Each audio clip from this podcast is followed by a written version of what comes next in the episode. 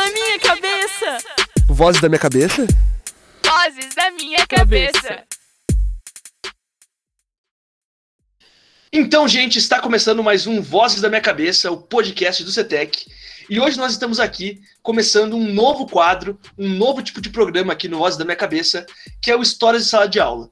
Como é que vai funcionar esse programa? Então, essa série que vai acontecer, que a gente vai trazer, então, várias pessoas para contar um pouquinho essas histórias de sala de aula.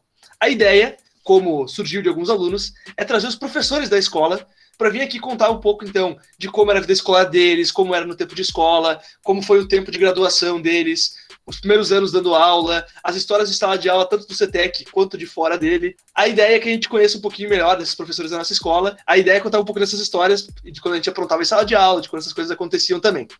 E, para começar esse programa de hoje, então, a gente tem um convidado muito especial aqui. Mas antes de apresentar ele, eu vou apresentar, então, como a gente sempre começa, com os alunos aqui da escola. E para entrevistar e fazer esse, essa troca de ideias junto com esse professor muito massa que a gente chamou aí para estrear essa série, a gente tem então aqui para representar o terceiro ano, então o terceirão da escola. Fala aí, Brenda, o que as vozes da tua cabeça dizem que tu é? Oiê, meu nome é Brenda. Eu vou fazer um começo bem clichê, tá? Eu tenho 17 anos, eu sou do terceirão mais sortudo, tá? Assim, o mais presente, tá? Mais dedicado. E eu acho que as vozes da minha cabeça, elas falam que eu sou uma pessoa muito doida. Eu falo, tipo, um monte de coisa errada na hora errada. Uh, sou aquela que fala as piadas no grupo e ninguém entende, sabe? Só eu. E eu fico, tipo, horas rindo. E uma coisa muito engraçada, na verdade, não engraçada, né? Mas que eu adquiri na quarentena é um amor por plantas. Eu adoro, tipo, plantas, assim.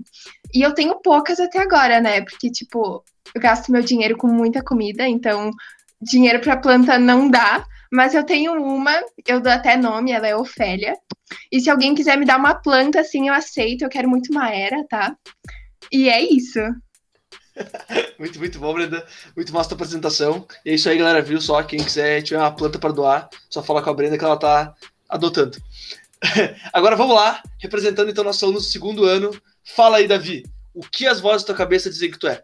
Elas, eu acho que elas se expressam em tudo que eu faço e acho que elas dizem que eu sou alguém que amo teatro, eu amo escrever e eu sou uma pessoa também super confusa e eu tenho muitas dúvidas. Às vezes nem eu sei quem eu sou, então acho que é, é isso que elas falam.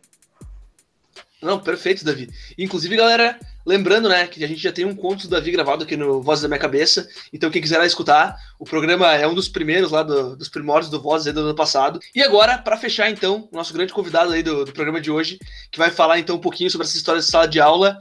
Fala aí, Nasser, o que as vozes da tua cabeça dizem que tu é? Eu gostei da apresentação do, do, do Davi, né? E eu sou um semeador. E quando eu dou, quando eu lanço essa semente em terra fértil, é sucesso. Acho que quando tu lida com a educação, tu é um pouco semeador, né? Tu vai semeando os teus sonhos, os teus anseios, as tuas angústias, e tu vai também acreditando que um mundo um pouquinho melhor é possível. Então, eu acho que eu sou um semeador, assim, acima de tudo, um semeador de sonhos.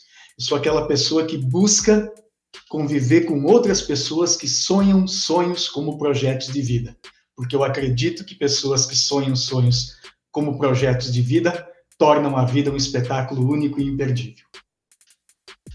Não, muito massa, Natália, muito massa mesmo. Curti muito a apresentação e acho que sim, né? Eh, se a gente está fazendo histórias de professores aqui é porque tem gente engajada aí uh, fazendo isso e lutando pela educação e acredito que é justamente por essa perspectiva, né? A gente tentar dia a dia, uh, uh, de pouquinho em pouquinho, um pouquinho de física, um pouco de matemática, um pouco de geografia e transformar a vida da galera e fazer então as, as relações ficarem melhores e fazer esse mundo que às vezes parece tão sem jeito, uh, colocar um pouquinho de jeito nele. Então, galera, para quem não lembra, meu nome é Lucas Fogaça, eu sou ex-aluno e professor aqui da escola e estou atualmente conduzindo então aqui o Voz da Minha Cabeça. Se vocês, tá, alunos da escola, tiverem alguma dica de pauta, alguma ideia para o programa, quiserem falar sobre algum assunto que vocês gostam, algum tema pertinente, importante da vida de vocês, ou de repente tiverem alguma dica, um outro professor para trazer para o programa, ou talvez até mesmo alguma outra dica de série, venham falar com a gente, pode entrar em contato com nós, tanto pela rede social do CETEC, quanto pela rede social do Vozes, então arroba UCETEC ou arroba Vozes Podcast qualquer um dos dois canais vocês conseguem falar com a gente. ou também podem entrar diretamente com, em contato comigo pelas minhas redes pessoais, é bem fácil de me encontrar aí. Se vocês rapidamente falarem entre vocês, vocês conseguem me achar. Certo, pessoal? Então, só lembrando que o programa é feito para vocês aí, para que vocês tenham, então, uh, mais esse canal de comunicação entre vocês mesmos e entre a escola. E agora, antes da gente se prolongar demais, vamos para nossa pauta, vamos falar um pouquinho dessas histórias do Nasser.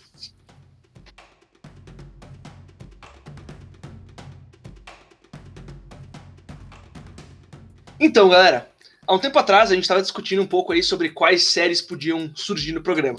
E aí, entre as ideias que os alunos tiveram, eles falaram para trazer os professores para conversar um pouquinho aqui com vocês e falar um pouquinho sobre como era esse tempo de sala de aula deles, as histórias de quando eles aprontavam, as histórias de quando eles começaram a estudar e como é que era essa vida. É, dentro desse contexto, a gente já trouxe gente para contar a história aqui nesse programa, né? Gente que estudou do CETEC e contou as histórias quando estava no CETEC. Mas os professores ainda não apareceram aqui para contar histórias sobre essa vida acadêmica deles, né? Então, para começar as perguntas, que depois a Brenda e o Davi vão tocar um pouquinho melhor, uh, fala aí, Nasser, conta um pouquinho de como é que é a tua história na educação aí, uh, não como educador, mas como estudante. olha, olha só, Lucas, eu, eu sou de Formigueiro, todos vocês devem conhecer, é né? uma cidade super importante. Imagina a Fórmula 1, final da Liga dos Campeões, a todo momento vai para lá, né? Todos vocês conhecem, dispensa a apresentação, né? E eu, e eu nasci num rincão. rincão é uma localidade, né? Então eu, eu sou do interior de Formigueiro. É importante dizer que eu sou do interior de Formigueiro, né? Porque Formigueiro é uma, uma metrópole, né? Então o que acontece? O que acontece? Eu, eu vivia não sei se é para contar história alegre ou triste, mas enfim, vou contar a minha, né? Tá bem conta, conta a tua, conta a tua. eu vivia, eu nasci numa casa que não tinha piso. Não, não, não é que não tinha piso, né? Era chão batido. A gente tinha que molhar.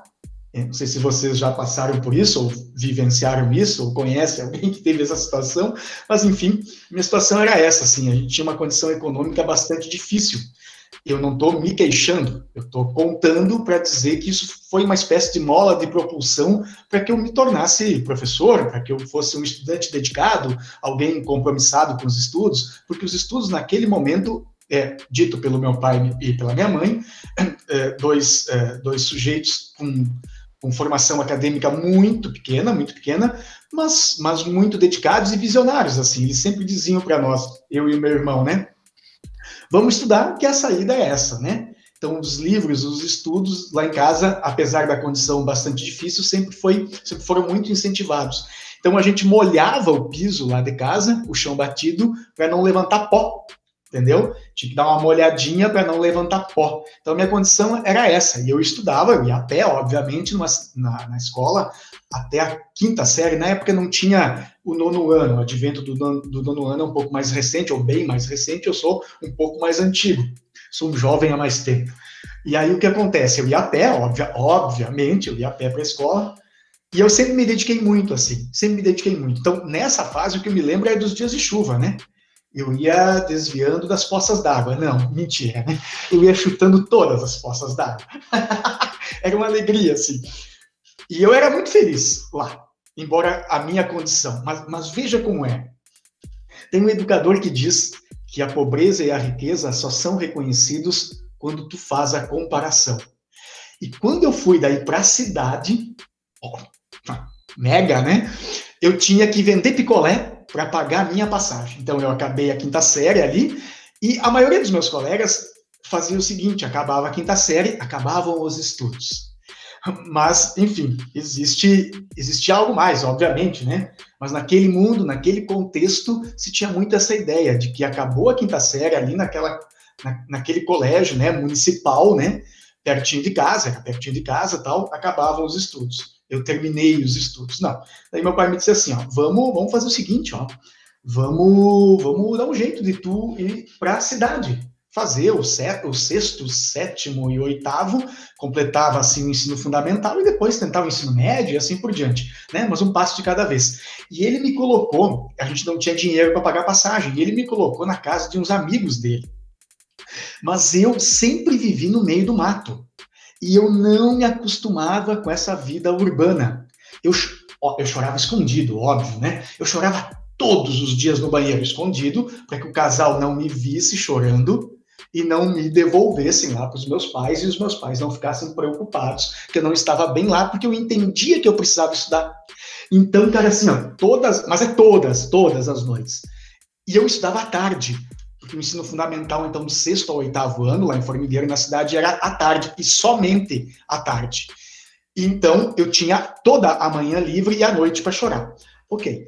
Todas as manhãs, todas as manhãs, eu dizia que ia estudar na casa de um colega. Mas na boa, eu não precisava estudar na casa de um colega porque eu, eu dava conta sozinho. Né? Eu já tinha uma dinâmica de dar conta sozinho, assim, dessas coisas. Eu saía para buscar emprego, mas eu era muito jovenzinho e muito despreparado. Eu falava tudo errado. Cara, o único que me deu um emprego foi um vendedor de picolé. Ele me disse: não, eu batia nas lojas, mas imagina, não, ninguém ia me dar emprego. Mas eu não sabia que ninguém ia me dar emprego. Eu só me deparei com essa realidade na comparação. Eu pensei, puxa vida, não, não, tá, não tá boa a minha situação. Daí a pessoa me deu um emprego e eu era um baita vendedor. Eu vou dar o primeiro recado. Você está fazendo o teu possível ou o teu melhor? Quando a gente responde que está fazendo o possível, é muito fácil de resvalar para o mínimo. Faça o teu melhor. Não é o melhor do mundo, mas é o teu melhor. E eu pensei, cara, eu vou vender picolé eu vou ganhar minha gorjeta e vou pagar minha passagem para voltar a morar com os meus pais, porque eu me sentia bem, porque eu era. Aí eu descobri nessa comparação que eu não tinha nada, mas eu era muito feliz lá sem ter nada. E aí eu pensei, vou vender todo o carrinho de picolé, mas todo, e vou repetir, vou vender dois, e vou vender três carrinhos de picolé. O que, que eu fazia? Formigueiro é uma cidade muito movimentada muito, muito formigueiro, muito movimentada. Às vezes eu não conseguia vender. O que, que eu fazia? Eu ia para a rodoviária. Tem muitas rodoviárias lá. Muitas, imaginem, muitas. Caxias do Sul tem quantas rodoviárias? Imagina Formigueiro. Eu ia para a rodoviária e as pessoas no embarque, aí tinha que ter uma movimentação. E ali no embarque das pessoas eu contava rapidamente a minha história. Olha, eu estou vivendo aqui de favor em, um casal de amigos dos meus pais e eu preciso muito que tu me ajude a comprar um picolé para eu ganhar dinheiro, pagar minha passagem e voltar a viver com os meus pais porque eu estou chorando todas as noites. E eu vendia tudo. E aí, e aí cara, e aí eu descobri que eu podia ser um bom vendedor. Eu sou muito tímido. Eu sou muito tímido, mas a necessidade me fazia muito forte naquele momento. Eu, eu, cara, se eu tiver que te vender a melhor coisa do mundo, eu vou ficar envergonhado. Eu vou ficar envergonhado. Eu sou tímido, sou muito tímido. Mas, cara, naquele momento de necessidade, a gente não sabe a força que tem. E eu descobri que eu tinha uma, um potencial para vender bem, na necessidade pura. Eu fui, então, meu primeiro emprego para poder estudar. Eu sei que não é uma história de sala de aula como aluno, mas é uma história que me proporcionava estar numa sala de aula. E para mim era muito importante estar. Quando eu entro numa sala de aula, eu juro para vocês, eu sempre, ó, chega me dar um arrepio, eu sempre me lembro disso. Por isso que quando eu piso na sala de aula, aquele é o meu local sagrado. É aquilo que me fez vencer um pouco na vida. Não, perfeito, nossa, perfeito. Uh, agora deixa a gurizada aí. Podem encher o nosso de pergunta aí, pode seguir o baile. Oi, Nasser. Bah, eu lembro quando eu tava no segundo ano no passado que tu contou essa história pra turma, sabe? Eu acho que era um dia que, tipo, tava todo mundo avoado, sabe? Não querendo fazer nada. E aí tu contou, sabe? E aí parece que depois, assim, todo mundo, tipo, tava motivado, sabe? Eu achei isso muito engraçado. Mas eu queria parabenizar você, porque eu achei muito legal essa questão que tu falou, que a maioria dos teus amigos, tipo, chegava no quinto ano e parava de estudar, né? E que, tipo, tu teve todo o apoio dos, dos teus pais, né? E aqui em casa, eu tenho mais ou menos a mesma história, só que é com meu pai. Que, que o meu pai, tipo, ele parou de estudar no quinto ano, sabe? Mais ou menos a mesma história que a sua, assim. Só que ele decidiu parar. Ele foi um dos teus amigos, assim, que parou de estudar, sabe? E aí, depois de muito tempo e tal, que ele tem a família dele e tal, um, ele decidiu voltar, porque o trabalho estava pedindo, sabe? Essa formação acadêmica. E aí eu lembro que eu estava no sétimo ano quando ele estava estudando e ele também estava fazendo o sétimo ano. Então a gente era meio que colega, só que de turnos diferentes na escola. E as provas dele, quem fazia era eu em casa. Porque as professoras eram muito legais com ele e, tipo, davam a prova para ele fazer em casa, sabe? E levar, tipo, porque meu pai, ele deixou bem claro que, tipo, ó, eu não tenho tempo para estudar, eu trabalho e eu preciso ter um currículo, sabe, para dizer que eu concluí. Mas eu vou tentar me puxar, sabe? Aí quem fazia as coisas e explicava era tudo eu. Eu aprendia na aula, de noite eu ensinava pro meu pai, para ele ir lá na escola e tipo tentar fazer, sabe, alguma coisa. Mas era muito engraçado. E eu fico muito feliz que tu conseguiu estudar e que, e sério, eu admiro muito porque tu foi um dos professores assim que os melhores assim, um dos melhores. Tu ensina muito bem e eu acho que tu se dedica e tu mostrou que tu gosta do que tu faz, tipo, desde quando tu escolheu, né? Estudar e tudo mais, e aí tu decidiu ser professor, né? Isso é muito legal. E Nasser, pra gente então continuar um pouquinho essa, essa ideia, como é que foi o, o próximo passo daí? Depois que tu termina o estudo fundamental, como é que foi a ponte para entrar no ensino médio na potência metropolitana de Formigueiro? então, cara, eu vou pegar um gancho da. Antes de você responder, eu vou pegar um gancho da Brenda eu achava que eu não ia dar conta das aulas remotas, porque eu acreditava muito, acho que era um fetiche até, mas eu acreditava muito na minha, na minha presença, na nossa presença, na presença de vocês, eu acredito que a gente ensina e aprende, né? Tem uma frase de um pensador que diz que quando a gente ensina, a gente aprende ao ensinar. E quando a gente aprende, a gente ensina ao aprender. Então, essas observações todas eu sempre fui fazendo. Mas eu ia dizer o seguinte, ó. Eu ia dizer o seguinte: a vida é um eterno rasgar-se e remendar-se. Isso a gente faz a vida toda e é normal a gente fazer. É normal. A vida é um eterno rasgar-se e remendar-se. Estar pronto para desafios, né? É não desistir. O fracasso não está no insucesso. O fracasso está na desistência. Então, se se hoje temos obstáculos, espinhos, em dificuldades, quem sabe lá adiante, eu sempre penso assim, uma flor esteja sendo plantada e regada. Quem desiste, não a vê. A gente não pode desistir dos nossos sonhos. E aí, eu acabo o ensino fundamental, trabalhando como vendedor de picolé, mas depois eu consegui um emprego no Correio. Eu achava que eu era da seleção brasileira quando eu vestia aquela camisetinha amarela, saca dos Correios, e de bicicletinha, eu entregava cartas, entendeu? Mas eu Mas flores, a roupa continua sendo a mesma. eu achava, cara, oh, sabe aquele lance de fazer o teu melhor, de fazer com emoção? A gente tem que fazer, não é o que dá dinheiro.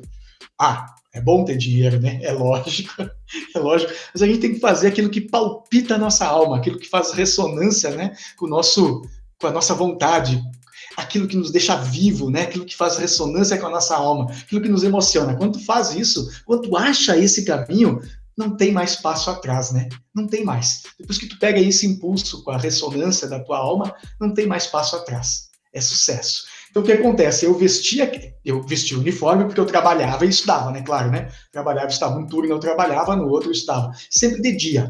Eu nunca estudei à noite. Depois, enfim, eu passei a atuar à noite como docente, né? Como diretor, vice-diretor. Mas então eu tinha um turno, eu vestia aquela camisa com muita emoção.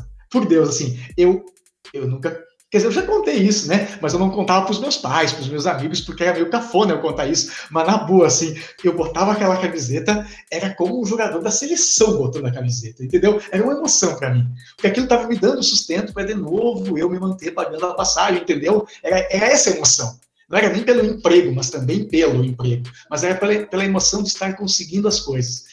E aí, cara, eu trabalhei na agência de Correios e depois eu fui para o ensino médio. Só que daí eu já, já, já, era conhecido na cidade, porque eu transitava, eu transitava muito por aquela enorme cidade. Então eu acabava sendo conhecido, as pessoas me conheciam. E aí quando eu fui para o ensino médio, eu ganhei a chance de atuar no Banrisul. Eu organizava as filas. Hoje é como aquelas pessoas que ficam nos caixas eletrônicos, né? Em Formigueiro foi o primeiro local, claro, que chegou o caixa eletrônico, óbvio, né? Uh, mas então eu fazia isso, eu organizava as filas. Mas como eu tinha muito, muita facilidade de memória, eu ainda tenho, eu tenho boa memória, eu comecei, cara, a organizar fila e pedir o que, que a pessoa precisava, e eles me davam lá documentos de, de RG, porque precisavam ver a conta, não sei o que lá, e eu guardava documentos, números de documentos, entendeu? Cara, e eu comecei as pessoas começaram a ver que eu tinha muita vontade. Eu não sabia fazer muita coisa, mas eu tinha muita vontade. E o gerente do banco me pagou um cursinho de datilografia. Datilografia, não sei se vocês sabem o que é isso, mas datilografia. E ele, a, a, esposa dele era prof de português. E eu falava tudo errado. Tem até um nome. Uma, uma vez uma pessoa, uma prof do CT que até me explicou, é, e eu, eu não me recordo o nome.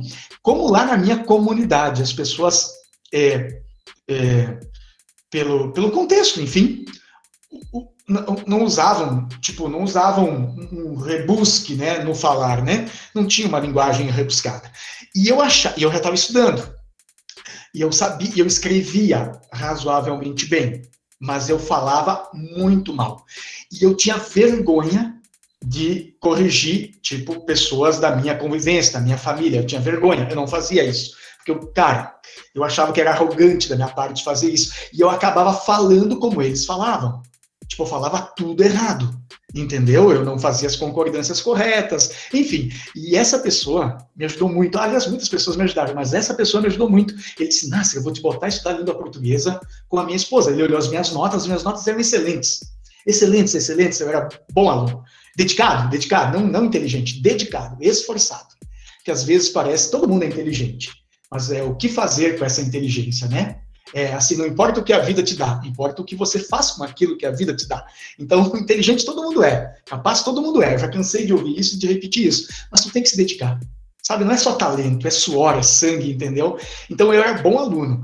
E ele me botou a estudar. E a, e a esposa dele, prof de português, depois até foi minha prof, ao longo do ensino médio, ela me ensinou. Puxa, e me incentivou, não, fala corretamente, é importante tu comunicar bem, pare de ser tão tímido, comunique bem, né, com humildade, obviamente, não vai estar sendo arrogante se tu fizer as coisas corretamente. Uma fala corretamente não é ser arrogante, ela foi, ela foi dividindo as coisas. Ser subserviente é uma coisa, ser humilde é uma coisa bem diferente. Ela me disse assim, eu guardo até hoje, eu falo às vezes com os meus alunos, ser humilde não é ser submisso, baixar a cabeça para tudo, não, é você vencer sem passar por cima de ninguém. Isso também é ser humilde. Então ela me ensinou algumas coisas ali. E aí eu fiz o meu ensino médio trabalhando entre Banrisul e Banco do Brasil, porque daí as pessoas foram meio que me chamando para trabalhar, sempre fazendo serviços assim, e eu fui aproveitando datilografia, as aulas de português. É, claro, é óbvio que eu gostava de fazer, tipo, jogar bola, óbvio, óbvio, óbvio, óbvio. Eu, eu gostaria muito de, de fazer, tipo, cursinho, saca? Eu não tinha dinheiro, óbvio, não tinha dinheiro. Aí o que, eu fazia? Eu pegava os, os cadernos de questões dos meus colegas que faziam um cursinho, tipo em Santa Maria, para entrar na UFSM. Eu pensei, vou entrar na UFSM, na Federal de Santa Maria. Vou entrar, eu posso entrar. Pensei, mas eu vou ter que estudar. E aí, cara, daí eu fui tendo, sei lá, incentivo, motivação. Incentivo uma coisa externa, motivação uma coisa interna, né? E aprendizagem também é assim. Tu pode ter bom prof, né? Tu pode ter bom professor, ele pode te apontar o caminho, ele pode te incentivar um monte, mas a motivação é interna. Você precisa encontrar o motivo. Mas eu tinha o um motivo ali, né? A minha condição era o motivo. Então, olha só, aquela minha condição, que depois eu descobri que era terrível, mas que eu era feliz, aquela minha condição era o meu motivo. Então, aquela condição que depois eu descubro que, puxa, eu eu podia fazer tantas coisas que eu via as pessoas fazendo da minha idade, eu não conseguia porque eu não tinha dinheiro, queria ir em tal local, mas eu não podia, queria não sei o que lá, né? A Brenda falou ali das comidas tal, né? Eu queria comer uma comida diferente, não, eu não podia porque eu não tinha dinheiro. Ok, isso me chateava um pouco, mas ao mesmo tempo, essa condição é que foi a mola de propulsão para que eu buscasse, batalhasse e tal, e isso sempre incentiva, assim, nas pessoas. Daí acabei o ensino médio, entrei na UFSM, e fiz física na UFSM e depois, enfim, a vida seguiu. Fiz especialização, fiz mestrado e estou fazendo cadeiras de doutorado e assim vamos, eu, eu acabei cultivando um gosto pelo estudo, né? Um gosto, um gosto, tenho gosto assim de estudar, de aprender. Eu tenho um gosto de dividir essas coisas, entendeu? Eu, as pessoas às vezes me perguntam assim: tu faz doutorado para quê? É óbvio que é para ganhar mais. Tu fez mestrado para quê? Para ganhar mais também, é óbvio. Para conhecer mais, é óbvio. Mas eu tenho uma resposta pronta assim e que é bem verdadeira, as pessoas às vezes não acreditam. Eu digo assim, não, eu fiz mestrado ou estou fazendo cadeiras do doutorado para que quando as pessoas venham conversar comigo, eu possa agregar a essas pessoas, que elas saiam um pouquinho melhores depois de terem passado por mim, pela minha convivência.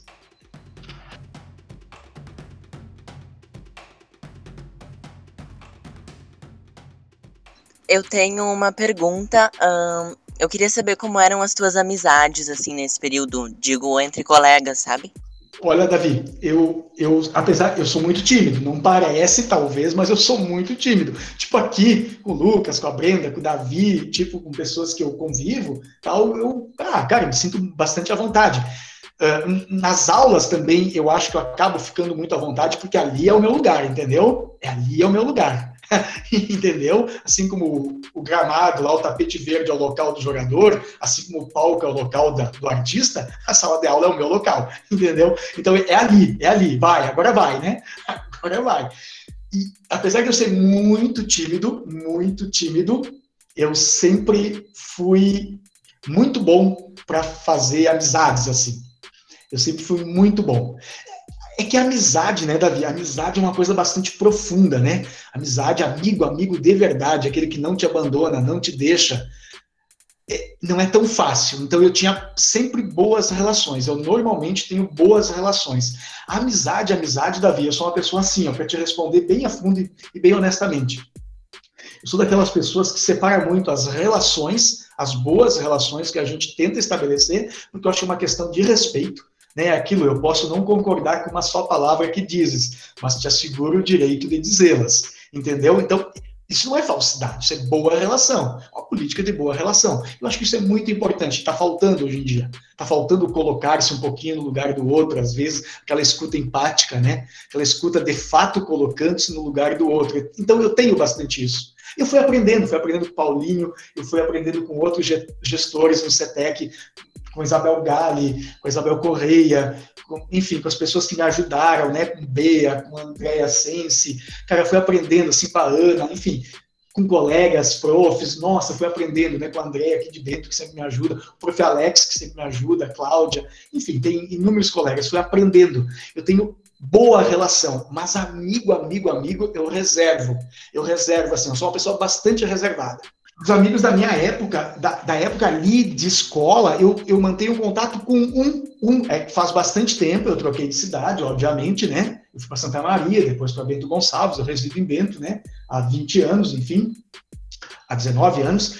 E, e, o que acontece? Eu perdi muito o contato. O que é normal, vai acontecer com a Brenda, com o Davi, aconteceu com o Lucas, a gente perde contato com essa turma do ensino fundamental e médio, mesmo que a gente não tenha desejo, mesmo que a gente faça planos, não é verdade? Lá no terceirão, a gente faz plano, vamos ficar todo mundo unido, sempre junto aqui, né? É, cada ano a gente vai fazer uma festa para se reencontrar. Sou eu no grupo, né? Gente, a gente não pode perder contato. Daqui com cinco anos nós temos que fazer uma janta para ver como que tá todo mundo. Todo mundo concorda, né? Mas eu acho que eu sou iludida. Vai passar seis meses. Ué, como é que é o nome dele mesmo? Aquela, é, exato. Vá, vamos se encontrar. Mas quem que é tu? Vamos encontrar. Não posso, tô trabalhando. Nossa, tô vendo muito isso, não poder nenhum dia. Ou tá, tá convidando se aquela chata, né? Aquela tia chata que fica convidando, convidando e tu não sabe como falar não, né? Aí tu fica, bah, tem um compromisso, bah, não vai dar. E, e, isso acontece assim, aconteceu comigo, penso que vai acontecer com vocês, embora a gente, quando esteja nessa faixa de idade, nesse nível uh, de ensino, a gente até pensa iludido, que nem diz a Brenda, né? Eu também tive essa ilusão. E na faculdade a mesma coisa. Com o pessoal da faculdade, nós começamos em 50, acabamos em 5, né?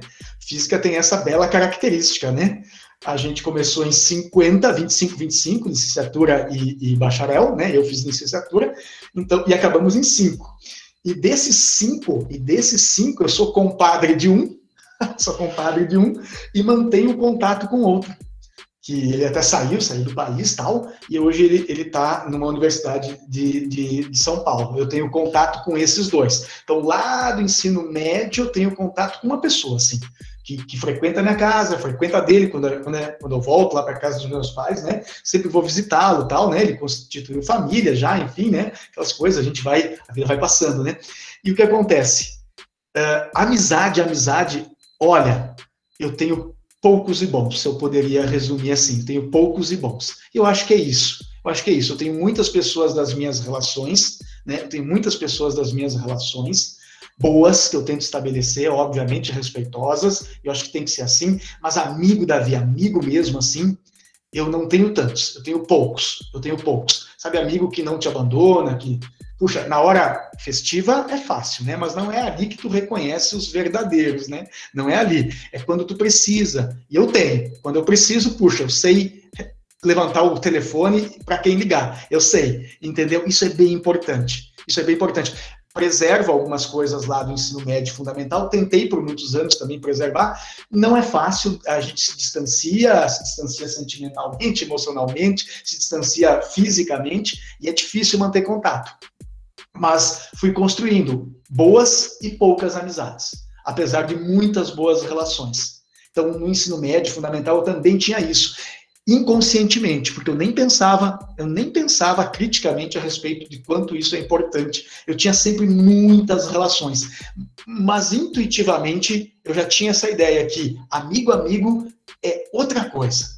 Entendeu? Assim, densamente, profundamente é outra coisa. Eu era muito bem relacionado, mas muito na minha também. Muito bem relacionado, é, atencioso, eu, eu tento ser bastante atencioso também com os meus alunos hoje em dia, tá, mas essa é uma boa relação. Amigo, amigo é um pouco diferente. Então, eu sempre reservei um espaço diferente na gaveta das relações e das amizades.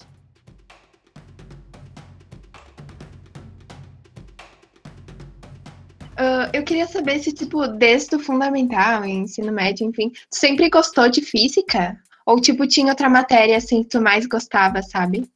Porque eu admito, assim, que eu tenho, tipo, muita dificuldade em física. Mas eu gosto, sabe? Isso aqui, para mim, é uma matéria, tipo, muito complexa. Muito complexa. Olha só, eu gabaritei... Eu vou me exibir agora, né? eu gabaritei matemática todo o ensino médio. Se tu pegar o meu boletim de ensino médio, de ensino médio, não de fundamental Fundamental não. Mas eu ia bem, né? Mas no ensino médio eu gabaritei. É 10, assim. É 10 do primeiro ano ao terceiro ano. Se tivesse um quarto ano, eu gabaritaria. Mas o que que me fez? Olha só. Eu tinha uma. Voltando, né? Eu tinha uma condição econômica muito difícil. Eu tinha uma parte da família que lidava com construção civil. Eles desejavam muito que eu fizesse engenharia civil. E, e olha só, isso é importante. Claro que se eu tivesse feito engenharia civil, talvez eu fosse um bom engenheiro civil, talvez eu fosse, eu, talvez eu não, não tivesse o talento, né, o dom para isso aí, mas eu ia me dedicar, porque dedicado eu sou e eu precisaria me dedicar, entendeu? É uma necessidade. Então eu, eu acredito que eu, que eu pudesse, de repente, ser um bom engenheiro. Só que só que eu, eu, apesar das condições de dificuldade, eu já tinha alguma personalidade. Eu pensava, não, eu não, porque não adianta, não adianta tu fazer o que aquela pessoa deseja que tu faça. Tu tem que fazer aquilo que tu deseja fazer. É, é, esse lance, com os riscos, com os acertos e com os erros que isso vai te acarretar. Porque é óbvio, né? As tuas decisões, né? As tuas escolhas, as tuas decisões vão implicar ali também em renúncias, né? Certamente, né? Uma escolha, uma renúncia e assim por diante. Então, cara, eu caí na física, por quê? Também um pouco intuitivamente. A física, a física muito matematizada, como ela é apresentada muitas vezes, com aquele monte de fórmula, ela é nada atrativa. Eu sei disso. Eu sei disso. Ela é nada atrativa. Só que, olha a minha dificuldade hoje como docente, só fazer um gancho e depois eu volto. Depois eu te digo como é que eu fui para a física. Como docente, eu tenho uma angústia. Às vezes eu falo um pouquinho com os meus alunos, mas não dá para falar muito porque pode que eu não seja muito bem compreendido. Pode que, que eu não me expresse bem e cause algum desconforto. Eu sei que tem um programa para seguir. Eu sei que tem. E a gente tem, tem livro, tem uma apostila, poxa, tá, tá lá há pouco trabalhando em cima de uma apostila, porque, enfim, tem que seguir, tem que seguir conteúdo. Ok, tem que vencer conteúdo, porque senão eu tô cobrado. Ok. Mas a física, gente, ela é mais profunda do que aquele formulário matematizado, muitas vezes, que se apresenta sempre ao aluno do ensino médio, por exemplo. A física ela tem um mistério, ela é uma filosofia natural. E meio que eu tinha essa percepção, sem dominá-la, obviamente. Ainda não a domino. E talvez viverei duas, três vidas e não a dominarei. Mas não é importante a verdade. A busca pela verdade é o mais importante. Então a física sempre me instigou a isso. Daí eu pensei, vou fazer física. Se eu gostar, eu permaneço. E cara, e daí eu fui ver a física do Einstein. Daí eu fui ver a física do Planck. Daí eu fui ver a física como é que eu vou dizer? Aí eu fui ver a física filosoficamente, não pelo viés só da matemática, que é super importante. Saber matemática é super importante, eu gosto muito de matemática. No ensino médio eu gostava mais de matemática. Mas a física me chamava porque eu não sei, porque eu tinha uma percepção que aquilo possuía um mistério. E não sei, assim, a gente é movido a desafio, né? Claro que talvez fosse fosse a minha praia, né? fosse a minha praia. Talvez eu estivesse descobrindo a minha praia. É, descubra a tua praia e, puxa vida, só teremos verão. Se tu descobre aquilo que tu quer e gosta, cara, puxa vida, as dificuldades vão acontecer, é óbvio. O fato de eu gostar de física e o fato de eu trabalhar com física não quer dizer que só tenha prazeres lidando com física. Eu tenho essa angústia de ver que o cara não está entendendo, é óbvio. Hoje em dia um pouco menos, porque eu não vejo o rosto. E eu, e eu, apesar de não parecer, eu sou muito observador. Eu sou muito observador. Eu vou muito no, no olhar, né? Eu vou muito no, na reação. Muito, muito. E então, puxa vida, a gente tenta não não transparecer isso ali na frente, porque tu precisa expressar uma certa confiança para o teu aluno. Ok, mas por outro lado, eu fui descobrindo com a física e com outros estudos que eu ando fazendo que, cara, essa coisa de só contar a história de sucesso é o que deixa a pessoa mais angustiada. E o mal hoje é a angústia, né? Seja pelo celular, seja, puxa vida, né, por essas coisas que nos amarram. A gente abre o Face, o Insta, olha, eu não tenho essas coisas, mas tá, abre, sei lá, se é o WhatsApp, eu não tenho também, mas acho que abre, abre isso aí, é importante, é óbvio, né? Mas só vê história de sucesso. E a tua vida é um constante pequeno fracasso. Todo dia eu tenho um fracasso para te contar. Eu só não te conto porque senão, cara, é muro das lamentações. Mas eu fui descobrindo com a física, olha a importância da física na minha vida, na minha vida. Eu fui descobrindo com a física que contar também os seus insucessos é sensacional. Por quê? Pai, mãe e professor que não contam os seus fracassos, que não choram os seus fracassos, não permitem que seus filhos ou alunos também chorem os seus. Daí a gente vive numa ditadura da felicidade. Não tem coisa mais horrível do que a ditadura da felicidade. Por quê? Ser feliz é importante? É. Buscamos? Buscamos. E quando a temos, queremos mais. Então é sempre a felicidade um instante adiante. A felicidade também é mega angustiante.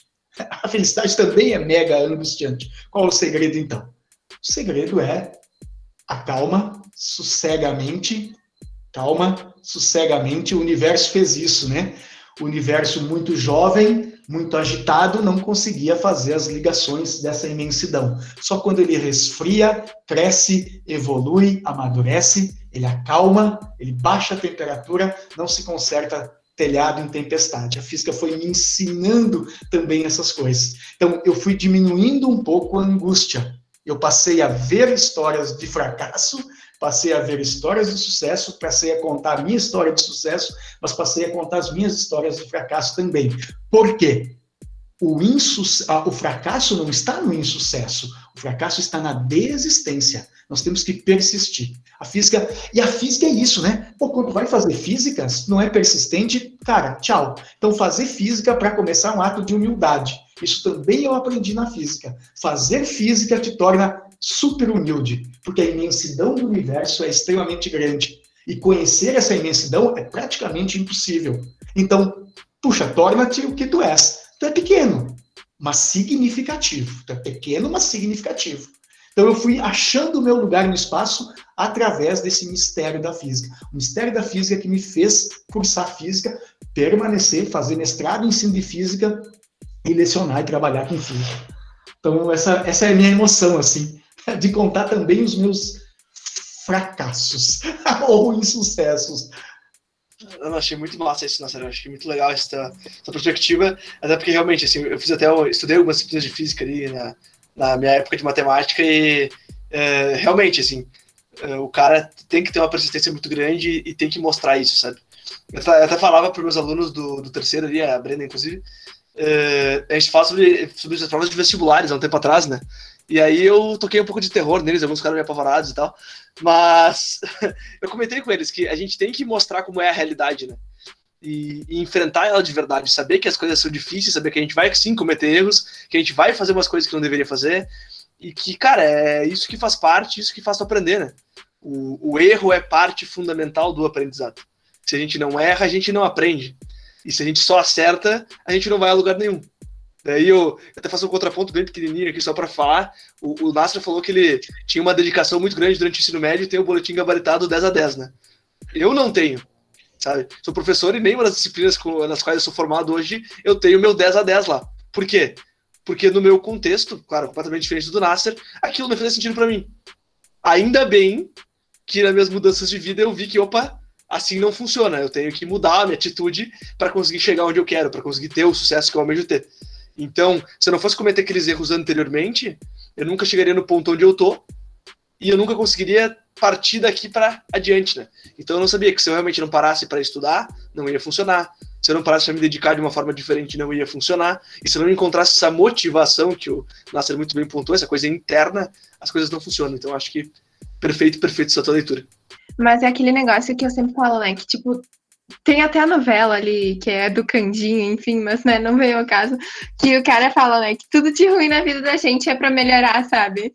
Tipo, eu, eu sei, é uma frase que parece meio que idiota, assim, desculpa por falar idiota, mas, tipo, eu, eu acredito nisso, sabe? Que tudo que a gente passa, o que a gente tá, tipo, vivendo agora, sabe? É porque no futuro, tipo, vai complementar a gente, sabe? Ou vai, tipo, dar um, um norte, assim, uma, tipo, algo para eu acreditar ou seguir, sabe? Eu ia falar antes é, que eu gostei do que o Lucas falou ali e tal, né? Que, cara, quando a gente deixa de errar, a gente deixa de existir também, né? então não, não adianta, né? É muito difícil, é muito difícil. O, o importante é que é, é, são as mudanças de comportamento. Eu acho que a aprendizagem é mudança de comportamento.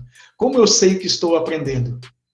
É, é porque eu falo que estou aprendendo? Não falar, né? Dizem que até papagaio fala. Né? então, o que acontece? Se eu estou de fato, né, fecundamente aprendendo, é porque isso tem que ter algum reflexo. E, a, e o reflexo profundo, denso, é na mudança de comportamento. Então, a tua mudança de comportamento. Então, educar é o quê?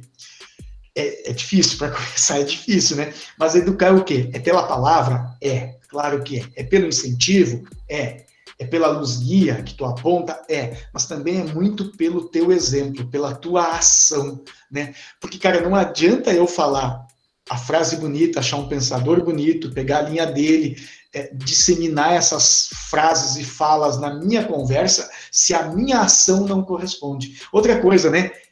Gesto, fala e emoção, essas coisas devem estar linkadas, né? Como é que a gente reconhece se aquilo é verdadeiro? É quando fala, gesto e a emoção com que se diz correspondem. Porque daí não tem erro. Não tem como tu falar emocionadamente sobre uma coisa que não te toca de fato profundamente, não tem como. Então, falar de educação, falar com alunos, é uma coisa que nos toca, uma coisa que, puxa vida, que flui, fica fluido, né? Não precisa preparar, né? Não precisa preparar uma aula, eu preparo. Né? Essa conversa aqui a gente não preparou, né? Nada. Aliás, né? Acho que isso que é o legal. Uma aula, pessoal, ó, é, tem aquela frase clichê, né? Comparar o trabalho de um professor lá na sala de aula e pensar que aquilo só é a hora de trabalho dele, é como se você entendesse que a hora de trabalho do atleta é só quando ele corre. A corrida é importante, a maratona é importante. Não. Não, não, não. Tem, tem todo um trabalho por trás. Tu tá entendendo? Então, a minha aula eu preparo, é óbvio, eu estudo, estudo, é claro, é óbvio. Que estudar é importante, é óbvio. Eu, eu, planejo até algumas perguntas que podem ser feitas, ou que já me fizeram. Ah, olha, às vezes eles fazem esse tipo de pergunta. Olha, eu, eu preparo, é óbvio. Tu deve estar preparado. Tu tem que dar o teu melhor sempre. E mesmo assim tu vai cometer erro. Mesmo assim tu vai ter que cometer erro. Mas, cara, o erro não é o fim. Talvez o erro seja um começo, ou um recomeço. Inclusive, eh, essa questão que tu comentou antes da humildade, né? Eu acho que tu poder apontar teu erro, ver o que, que tu aconteceu com ele e, eh, se não possível, eh, desfazer ele e consertar, pelo menos retratar quanto a essa informação, né? E, eu acho que essa, essa, questão é, é, muito importante, até porque, entrando agora numa outra seara, talvez fuja um pouquinho do tema, mas acho que é interessante a gente falar, e tu, com certeza, vai poder falar bem melhor que eu, porque eu sou de uma geração, e acredito que a Brenda e o Davi pegaram essa marca, que é uma geração que não aprendeu a errar. A gente não aprendeu a errar. A gente não aprendeu a cometer erros, entendeu? Então a gente se martiriza muito pelos erros que a gente comete. E é muito importante, isso é uma coisa que eu tento passar todos os dias, cara, que de novo, errar é a coisa mais importante que a gente faz das coisas. Claro, a gente não pode insistir nos mesmos erros. que aí, aí chama outra coisa que eu não vou falar aqui agora. Mas, mas errar e, e cometer vários erros na vida, galera, é o mais importante para que a gente possa seguir, né?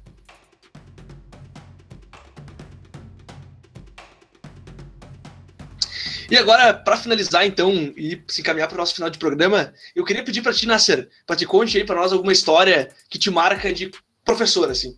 Uma história que dentro de sala de aula te marcou muito, aquela que tu tem guardada, assim, dentro de ti. O que, que te marcou de verdade de sala de aula, assim, o, aquilo que te traz a, a aquela emoção, assim. Eu, eu, tenho algumas, eu vou, eu vou contar uma. Eu, não, eu... Pode contar mais que uma, não tem problema. Não, não, vou contar uma, vou contar uma só. Porque é, é, é bem marcante, assim, para mim. Vou tentar resumir. Eu depois fui me embreando na educação tal, então eu, eu, eu acabei é, sendo vice-diretor e eu continuo atuando como vice-diretor. Eu estou agora vice-diretor novamente, é o, é o nono ano dessa função. Eu tive uma primeira passagem, depois eu, eu saí, né? E, e, agora eu voltei, nós estamos já no segundo mandato dessa gestão, né? Nós fomos eleitos, depois reeleitos, e estamos no segundo mandato dessa nova gestão, dessa nova incursão minha pela gestão, que eu também gosto, que eu também gosto bastante. É, cara, e eu trabalho à noite. Eu nunca, eu nunca havia estudado à noite, nem na faculdade, embora na faculdade eu também trabalhava, mas como bolsista daí, né? Eu trabalhava na universidade daí como bolsista, mas eu nunca tinha estudado à noite. Então, mesmo que eu tivesse muitas dificuldades, eu nunca tinha conhecido a realidade do público que estuda à noite. E eu fui ser vice-diretor e continuo, estou sendo vice-diretor de um turno da noite, de uma escola aqui de Bento Gonçalves, escola muito legal, muito legal. Só que tem um grande problema. Não, isso, isso, claro, isso no CETEC não ocorre, nossa, não ocorre, que é a evasão. Evasão. Evasão é aquele aluno que ele vai até a primeira geada do ano, na nossa Serra Gaúcha, e depois tchau para ele, né, cara? Ele não te dá mais as caras na escola. Isso é cara. E eu me sentia, é, cara, eu me sentia fracassado. Quando eu assumi como vice-diretor, eu peguei os dados e aí eu fui comparando os meus dados na gestão com os dados anteriores. Eu pensava, cara, o que eu estou fazendo? Né? Daí eu fui estudar um pouco de gestão depois eu fui buscar uma pós em gestão, gestão de escola. Eu pensei só no só naquele instinto, tentativa e erro, cara, não vai dar, né? Eu preciso estudar, eu preciso ver. Mas aí entrou uma coisa muito legal, assim, que eu aplico com os meus alunos também, porque depois a gente vai aplicando e replicando, né?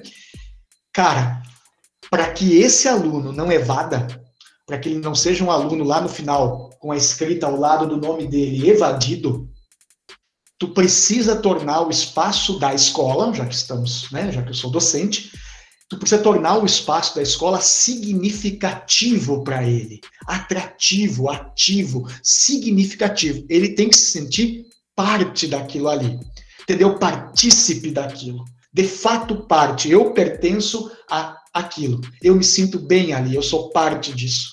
E aí, tem algumas coisas. Eu, não, acho que não vou falar o que, que a gente fez, mas a gente fez projeto. Então eu busquei conhecer o perfil de aluno que a gente recebia, e é assim: ninguém ensina nada para alguém se não partir daquilo que esta pessoa já traz como concepção. Não adianta a concepção espontânea e alternativa que a pessoa te traz, tu tem que ter essa percepção. Tu tem que captar. Porque é em cima disso que tu vai trabalhar. A maior e a melhor epistemologia do mundo que seja, não tem efeito se tu não tocar significativamente nele. Se não partir daquilo que ele já sabe. Entendeu? Eu teria diversos exemplos, mas eu acho que vocês entenderam bem o que eu quis dizer. Entendeu? Uma aula que eu dou na escola X talvez não seja uma aula boa para a escola Y. Por quê? Porque os públicos não são exatamente iguais, os anseios e as concepções não são exatamente iguais. E eu tenho que perceber isso. Não adianta. Dá trabalho? Dá trabalho. Mas tem que perceber isso. Por isso a importância do docente na escola. E aí, cara, a gente teve essa percepção. Eu digo a gente porque não fui só eu que não foi só eu, desculpa, de, de tornar aquele espaço, seja com a arte, com a dança, com a música, com o grafite, enfim, cara, esses quatro elementos fizeram parte. Eu, eu, poderia até ir um pouquinho mais adiante. A gente elaborou outras coisas, etnias, religião. Cara, a gente foi, foi buscando, credos, a gente foi buscando, foi buscando, para trazer esse cara, ó, eu te quero assim como tu é. Eu te quero assim como tu é. Tu não precisa deixar lá fora quem tu é. Não, eu quero quem tu é. Eu quero a tua essência. Isso é importante. E aí, esse aluno começou a entender que aquele espaço era para ele produtivo, significativo e fazia sentido estar ali. A vida podia estar tá muito ruim no emprego, a vida podia. Aluno da noite já trabalha, obviamente, a maioria. A vida podia estar tá muito ruim em casa, às vezes as famílias com pouca estrutura, com pouca condição, com pouca estrutura, as famílias muito modificadas. Eu não estou dizendo que isso é bom ou que isso é ruim, mas isso é diferente e é o tempo que se apresenta para nós e trabalha com o que tu tem. É isso, né?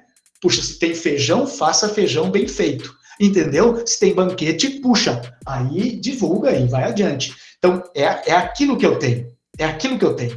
Eu vou mudar? Não, ele não pode perder a essência. Entendeu? Eu não ensino o passarinho a voar. O voo é intrínseco ao passarinho. Essa frase está lá na sala do Paulinho, mais ou menos, é do Rubem Alves, Escola Gaiola e Escola Asa. Eu pensei, eu não posso, porque as escolas têm aquele estilo de presídio, né? Cara, eu não posso estar transformando essa escola em escola gaiola, que ao invés de estimular os sonhos, sepulta os sonhos, é um cemitério de sonhos. Não, não pode, não pode. A escola tem que ser asa.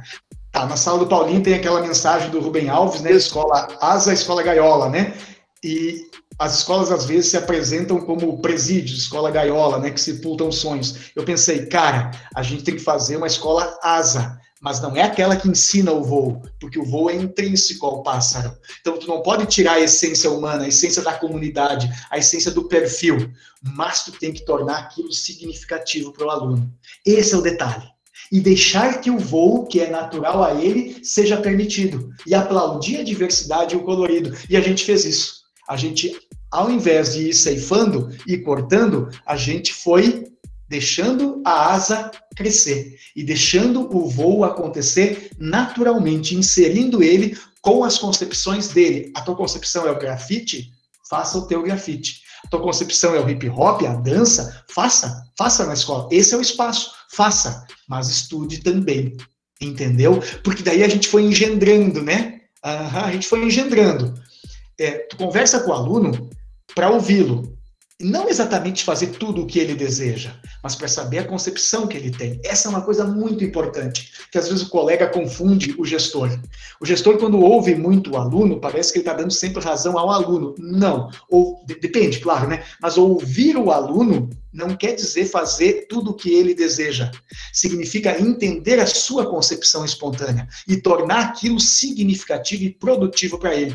Mas ele tem que produzir tu vai fazer a tua dança, tu vai mostrar a tua arte, tu vai mostrar o teu dom e o teu talento. Ah, eu canto na igreja, professor, então você canta no show de talentos. Ah, eu danço num grupo de hip hop, então você vai apresentar a sua arte. Ok, agora eu tô te dando esse espaço e o que você vai me dar? Ah, esse é o grande detalhe. E a gente tornou aquele espaço significativo para ele. E dele nós arrancamos o outro lado. Ele se comporta, ele, ele melhorou a disciplina, ele não evade mais, a casa dele pode estar ruim e o refúgio para ele é a escola. Quantos, quantos casos que batiam lá na sala e dizia: Eu preciso ficar um pouco aqui contigo, ou conosco, tem a supervisão, enfim, né? Aqui, contava a história dele, tal. Ele tinha tudo para dar o Miguel, o famoso Miguel, e não ir para a aula naquele dia, mas ele estava lá, porque de certo modo a gente conseguiu tornar aquele espaço significativo produtivo, produtivo. E claro, o elogio é tão bom, mas como é bom quando alguém te aponta, quando alguém faz a crítica. Então o docente não ensina o voo ao pássaro, mas ele aponta, quem sabe, a direção do voo. É essa percepção. E, e cara, eu, cara, eu tenho uma satisfação de dizer isso, que o grande lance aí é, na educação, o fato marcante meu foi na gestão, foi ter percebido que aquele espaço precisava ser um pouco mais significativo e trazer esse aluno, fazer com que ele tivesse um cordão umbilical ali conosco. Entendeu? Conosco, eu digo, é com a escola. Esse, esse foi o grande lance, assim.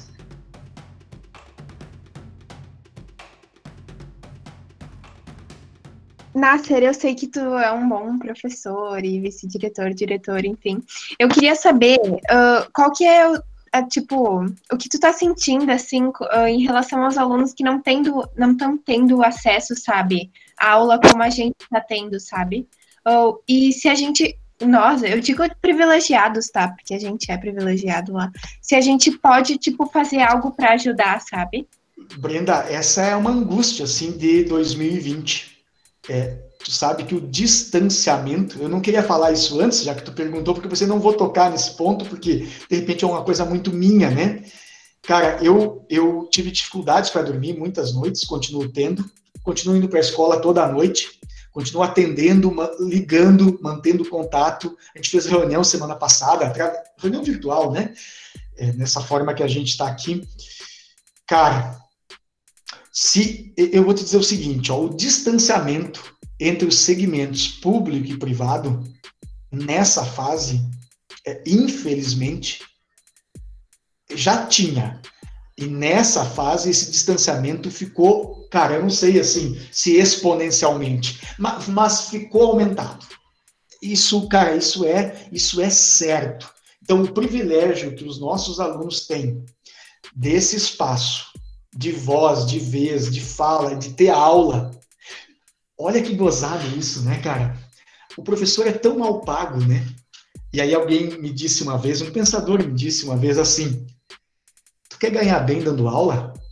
É claro que eu quero.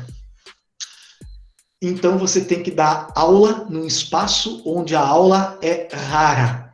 Tu sabe que eu tenho ouvido quase que cotidianamente dos alunos da escola pública o quanto eles desejavam estar tendo essa raridade na situação deles, que é a aula. Puxa vida, isso me dói, ó, isso me dói assim, ó. Eu pensei, puxa vida, mesmo que para nós hoje em dia a aula presencial seja uma raridade, é um evento, não tem esse evento, é uma raridade, a gente está tendo um jeito, né? O rasgar-se e remendar-se com um público desse perfil funciona extremamente bem, vamos dizer, vamos dizer que funciona bem. Mas para quem não tem acesso, cara, puxa vida. Eu, eu não sei, Brenda, assim, ó, se, se tu conhece alguém na tua, vamos tentar fazer assim, ó, na tua proximidade, porque eu sei que tu tem muito isso, vocês têm isso, né, os nossos alunos têm muito isso. É, é, cara, se, se, na tua proximidade tu percebe, ou tu conhece, ou tu lembra, ou tu faz uma pesquisa, faz uma busca. Se aí na, na tua comunidade, no teu bairro, ou no bairro da tua cidade, tem alguém com dificuldade que tu possa dar um livro, ou que tu possa, é, sei lá, prestar algum tipo de serviço, é isso. Tu entendeu? É, é isso.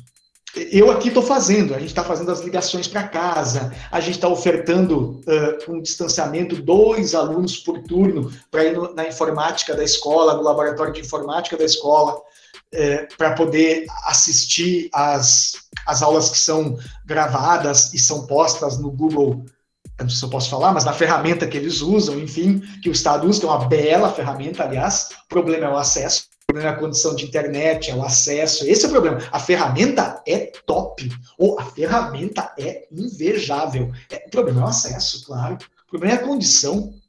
Então, puxa vida, o distanciamento é enorme, isso me angustia. Então, o que, que a gente pode fazer? Eu acho que cada um, diferentemente, pode fazer alguma coisa. O que, que eu, como gestor na escola, posso fazer? Oferece o laboratório de informática, tá lá à noite, liga para a família, vê o que está acontecendo, é, manda um link de uma aula, se o cara consegue assistir cinco minutos, se eu consigo assistir cinco minutos, monta uma aulinha de cinco minutos e ponho no, no tal do canal, né? E, e, ele vai, assiste, é cinco minutos que tu tem, o que que tu quer, o que que tu precisa? Eu pergunto, o que que tu precisa? Aí eu preciso de uma aula de polias, então eu vou gravar uma aula de polias para ti de cinco minutos, mas é cinco minutos que eu tenho de internet, então vai ter cinco minutos. Puxa vida, então assim, tenta na proximidade, né? A gente não vai conseguir ser herói nacional e mundial, mas tenta ser herói para um. né? Tenta ser herói para um, emprestando um livro, emprestando não, doando um livro, é, sei lá, cara. Eu acho que esse é o caminho. Se cada um pudesse dar a mão para um, né?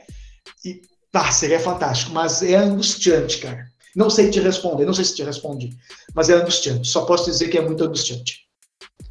Uh, então, gente, para encerrar então o nosso, nosso programa eu queria convidar então o Davi e a Brenda para uh, fazer um encerramento aí sobre o que acharam do programa, quiserem falar alguma coisa para o Nasser também, e depois o, uma palavrinha final do Nasser, antes do nosso último quadro, antes das nossas indicações.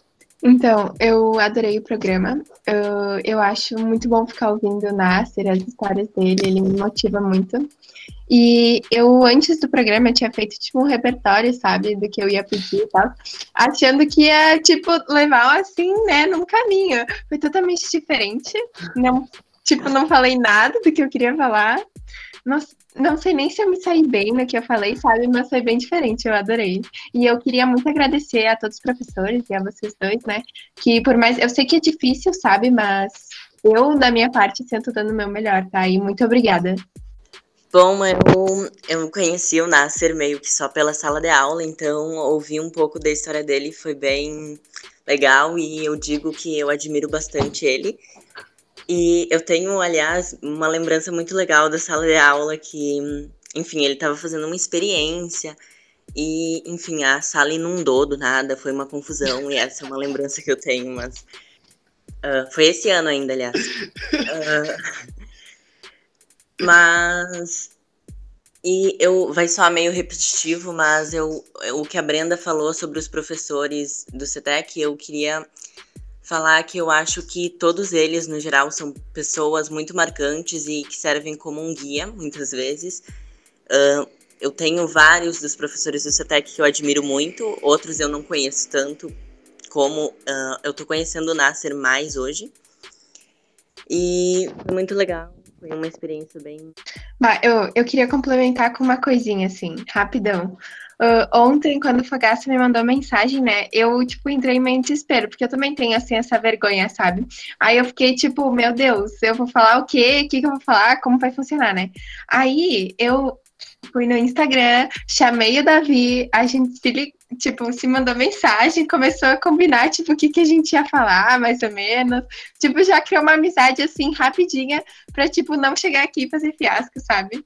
Mas foi bem legal, tipo, uh, esse programa, assim, querendo ou não, tipo, eu criei uma nova amizade, sabe? Perfeito, fico bastante feliz com isso, uh, Brenda. Acho que também é muito sobre isso, né? Se a gente tem essa oportunidade, você até que tem várias, da gente poder colocar alunos de anos diferentes se misturando aí, que em outros contextos nunca nem saberiam o nome um do outro, eu acho que a gente tem uma oportunidade muito legal para explorar justamente para isso, né? Criar vínculos que a gente nem imaginava.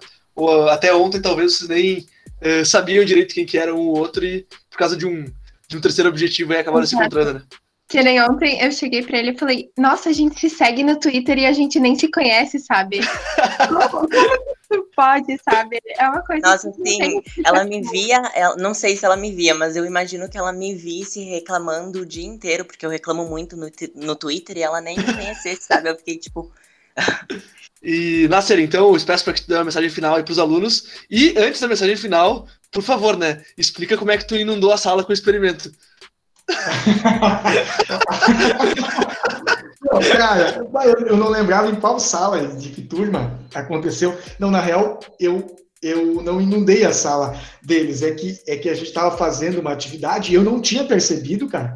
E eu acho que, acho que estourou um cano do banheiro e o banheiro fica muito próximo ali da sala de aula deles, cara. E aí, de repente, a, a água, como bom fluido, né? Veio, né, cara? Veio e, e, e ganhou ali pela, pela diferença de pressão que existia, desnível ali de potencial que existia entre o piso do banheiro, o corredor e a sala de aula. A água foi inundando a sala. Então foi uma emoção. Sim, exatamente isso. Então tá. Nasser, mensagem final aí, então, mensagem que você deixar para os alunos, que você deixar para o programa. Pode aí tomar que o microfone é teu. Ah, eu, eu gostei do convite. Eu, puxa vida, tomara que eu não tenha é, atrapalhado da Via Brenda, se eles tinham feito um script aí, né? A minha mensagem é, é, baseada nisso. Puxa, se eles fizerem um script eu acabei com o script deles, cara, peço perdão. Mas é o seguinte, a vida, cara, a vida é assim, né? Quando, ó, é, é, é, clichê, mas, cara, vale. Quando a gente acha que tem todas as respostas, vem a vida e muda todas as perguntas. Então, cara, eu vou terminar com uma frase que eu comecei, né? A vida é um rasgar-se e remendar-se. Cara, nunca fez tanto sentido isso. Eu ouvi essa frase numa reunião pedagógica, não me fez tanto sentido naquele momento, porque esses momentos são muito pessoais e muito peculiares, né? Mas, cara, a vida é isso, né? Quando a gente acha que tem todas as respostas, vem a bendita, abençoada e muda todas as perguntas. Então a vida é um eterno rasgar-se e remendar-se. Tomara que nesse rasgar-se e remendar-se que a gente consiga sempre evoluir. Eu acho que esse é o sentido, assim, é que a gente possa evoluir em todos os campos, né? Humano, intelectual, e que a gente possa se ajudar. Eu tenho muito medo que a pandemia não cause esse tipo de consciência, infelizmente. Infelizmente, eu tenho um pouco de medo, assim. Acho que a pandemia acelerou o processo e eu gostaria muito que ela acelerasse processos humanos, né, laços humanos. Mas, às vezes, infelizmente, a gente não percebe isso. Tomara que eu esteja muito enganado.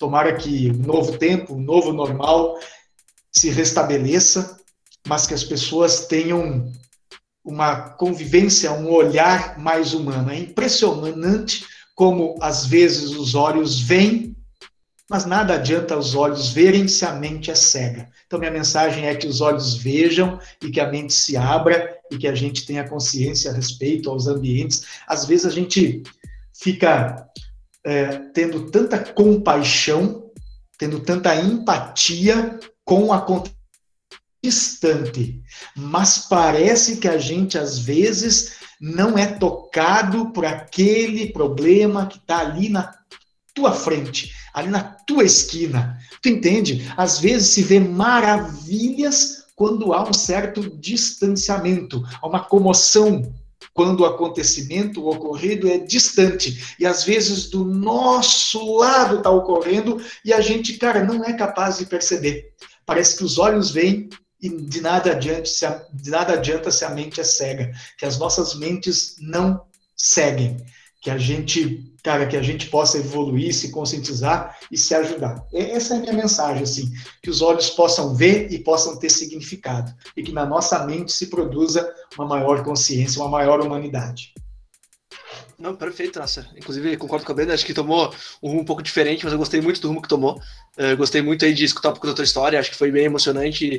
Inclusive, uh, sempre é bom escutar a história dos outros, né? Acho que o ser humano é um ser que gosta muito de escutar histórias, e quando a gente escuta histórias tão bonitas como a tua, uh, isso realmente enriquece aí a nossa, a nossa vivência, enriquece também esse nosso processo aí de, de educação, de renovação e de abrir a mente, como tu falou. Queria agradecer muito a presença de vocês. Uh, gostei muito do resultado que ficou esse programa. Acho que a gente uh, construiu muita coisa aqui. Uh, então, muito obrigado pela disponibilidade. Eu sei que nem é sempre a coisa mais fácil a gente reservar esse tempinho para tomar e gravar aqui, mas gostei muito então dessa, dessa participação. Agora, então, gente, vamos encerrar nosso podcast. Vamos para o nosso último quadro. Vamos para os sussurros.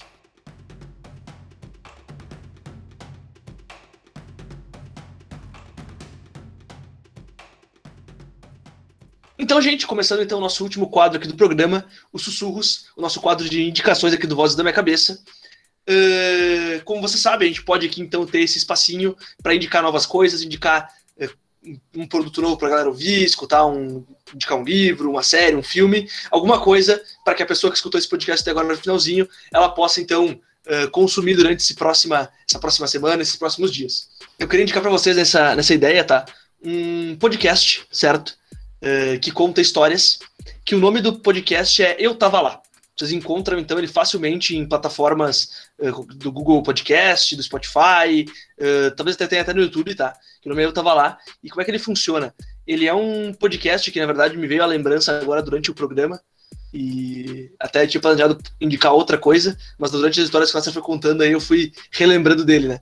E é um podcast muito interessante porque o host dele, que é o Brian Risso, que é um cara, é, é um, é comediante, aí um cara da, da mídia, ele traz pessoas para contar histórias do programa dele e contar histórias da vida delas. E é muito legal, porque é muito leve, é muito tranquilo, é muito engraçado, divertido, e tu vai vendo um pouquinho sobre como as pessoas foram chegando até o ponto que elas estão, né? Então acho que vale bastante a pena vocês conferirem. O nome é Eu Tava Lá. Vocês encontram com facilidade, então, aí, nessas plataformas de agregadoras de podcast. Mas agora, então, fala para nós, Brenda. Qual o surto dessa semana? Eu tenho três indicações, tá? A primeira ah. é um canal no YouTube muito bom de física. O nome é Física Massa. Muito bom, do professor Nasser, tá? Adoro.